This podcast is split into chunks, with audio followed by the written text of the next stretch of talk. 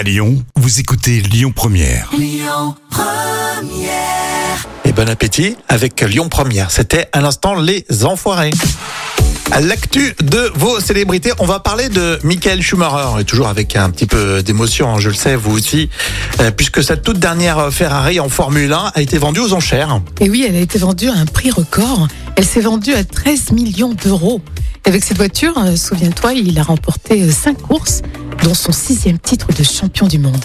C'est bizarre d'acheter ce... Bon, quoique 13 millions d'euros, ça fait, ça, fait, ça fait des sous, mais pour les passionnés de ce sport, pourquoi pas? Et oui, c'est l'une des voitures les plus titrées euh, sportivement. Hum, hum.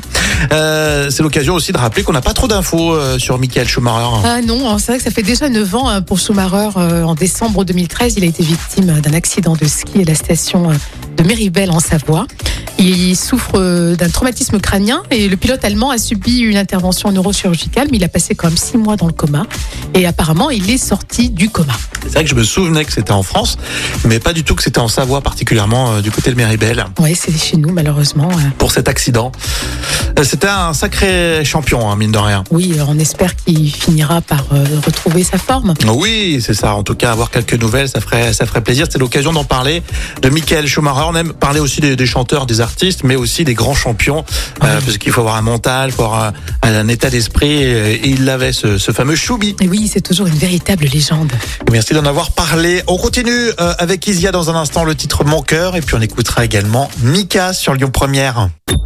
Écoutez votre radio Lyon Première en direct sur l'application Lyon Première, lyonpremière.fr et bien sûr à Lyon sur 90.2 FM et en DAB+.